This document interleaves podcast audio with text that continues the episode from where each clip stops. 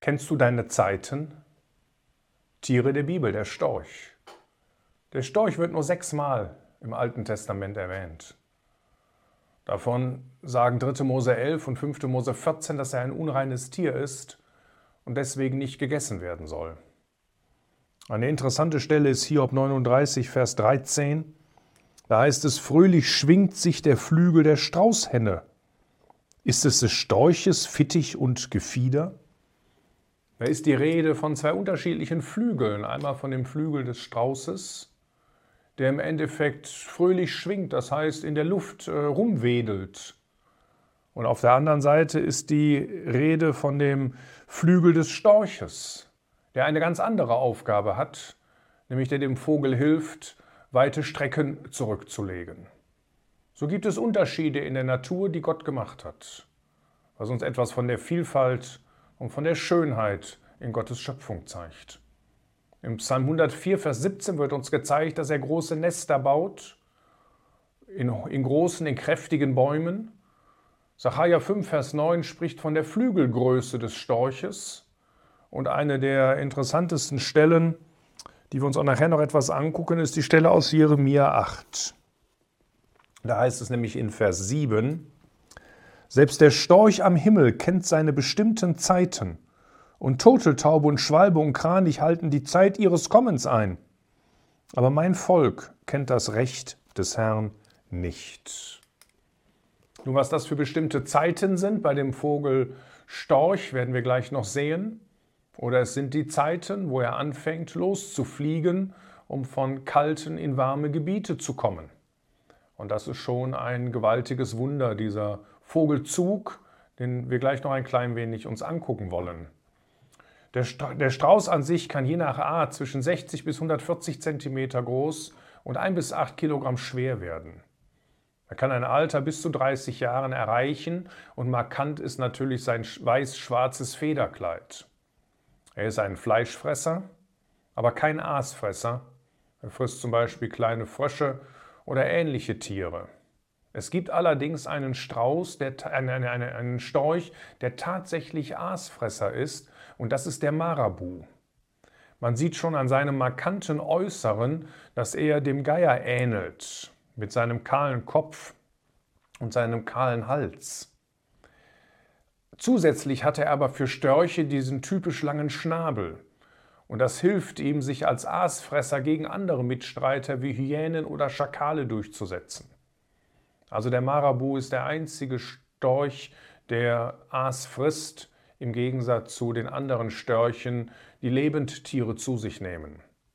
Die Verbreitung ist fast weltweit. Wir finden ihn in Afrika, Europa, Asien, Südamerika und Australien. Er ist tagaktiv, lebt hauptsächlich in Feuchtgebieten, hat eine Brutzeit von ungefähr 28 bis 35 Tagen.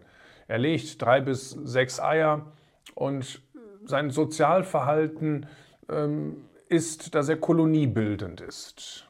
Das heißt, der Vogel Storch fliegt im Endeffekt selten alleine, wenn er auf Wanderschaft geht. Störche sind gemeinhin als Zugvögel bekannt, aber das ist nicht so. Das ist viel zu pauschal, dieses Urteil, denn die meisten Arten leben ortsgebunden. Das heißt, sie wandern überhaupt nicht. Lediglich die in Europa beheimateten Weißstörche, Schwarzstörche und Schnabelstörche also diese drei Storcharten verlassen mit Beginn des Herbstes ihre Brutgebiete in Europa und sie fliegen in südlichere Gebiete. Der Weißstorch, der legt dabei im Zuge seiner Flüge zwischen Afrika und Europa im Jahr ungefähr 20.000 Kilometer zurück. Und er schafft am Tag zwischen 150 bis 300 Kilometer. Und das ist schon eine gewaltige Strecke. Jetzt gibt es verschiedene Flugstile, wie die Vögel sich fortbewegen können. Da ist zum einen der Schlagflug, der Ruderflug und dann auch der ähm, Gleitflug. Ja, der Schlagflug, das ist der häufigste Flugstil. Die Flügel bewegen sich von hinten oben nach vorne unten und wieder zurück. So ein Haussperling macht etwa zwölf Schläge pro Sekunde die Kolibris kommen auf 80 Schläge pro Sekunde und das ist der Rekord. Das benötigt natürlich alles sehr viel Energie, weshalb es viele Vogelarten, besonders größere Vögel gibt, die sparsamere Flugstile benutzen. Und da ist als nächstes der Gleitflug. Das ist der einfachste Flugstil. Und den benutzen deswegen auch Tiere, die eigentlich gar nicht richtig fliegen können. Also gestartet wird von oben. Entweder hochklettern oder im Schlagflug nach oben. Dann gleitet das Lebewesen ohne Flügelbewegung auf einer geneigten Bahn nach unten. Die besten Gleiter sind natürlich große Vögel mit langen und breiten Flügeln, zum Beispiel Pelikane, Adler und Geier. Aber auch fliegende Fische, Gleithörnchen und auch der Flugfrosch benutzen diesen Flugstil. Dann gibt es noch den Segelflug. Das ist vielleicht einer der interessantesten Flugarten, denn beim Segeln gleitet ein Vogel ebenfalls auf einer geneigten Flugbahn nach unten kann aber in aufsteigender warmer Luft Thermik die Höhe halten oder sogar durch die Thermik noch höher steigen. Wenn dieser Gratislift fehlt, dann müssen sie natürlich im Schlagflug nach oben. Deswegen wandern große Zugvögel, wenn immer möglich, über Land. Dort ist nämlich die beste Thermik. Thermik entsteht nämlich, wenn die Sonne den Erdboden erwärmt und die Wärme dann an die bodennahe Luft abgibt.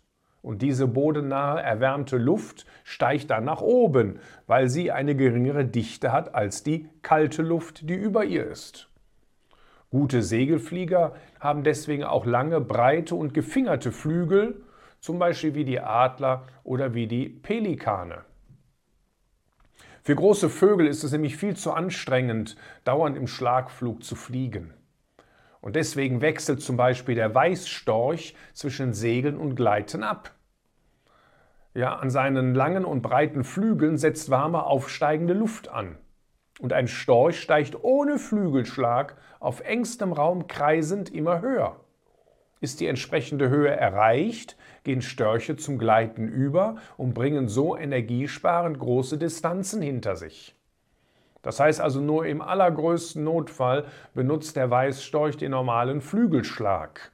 Denn das ist natürlich bei so einem großen Tier sehr energieaufwendig und man denke an die langen Strecken, die er zurücklegen muss. Der Weißstorch zieht in der Gruppe.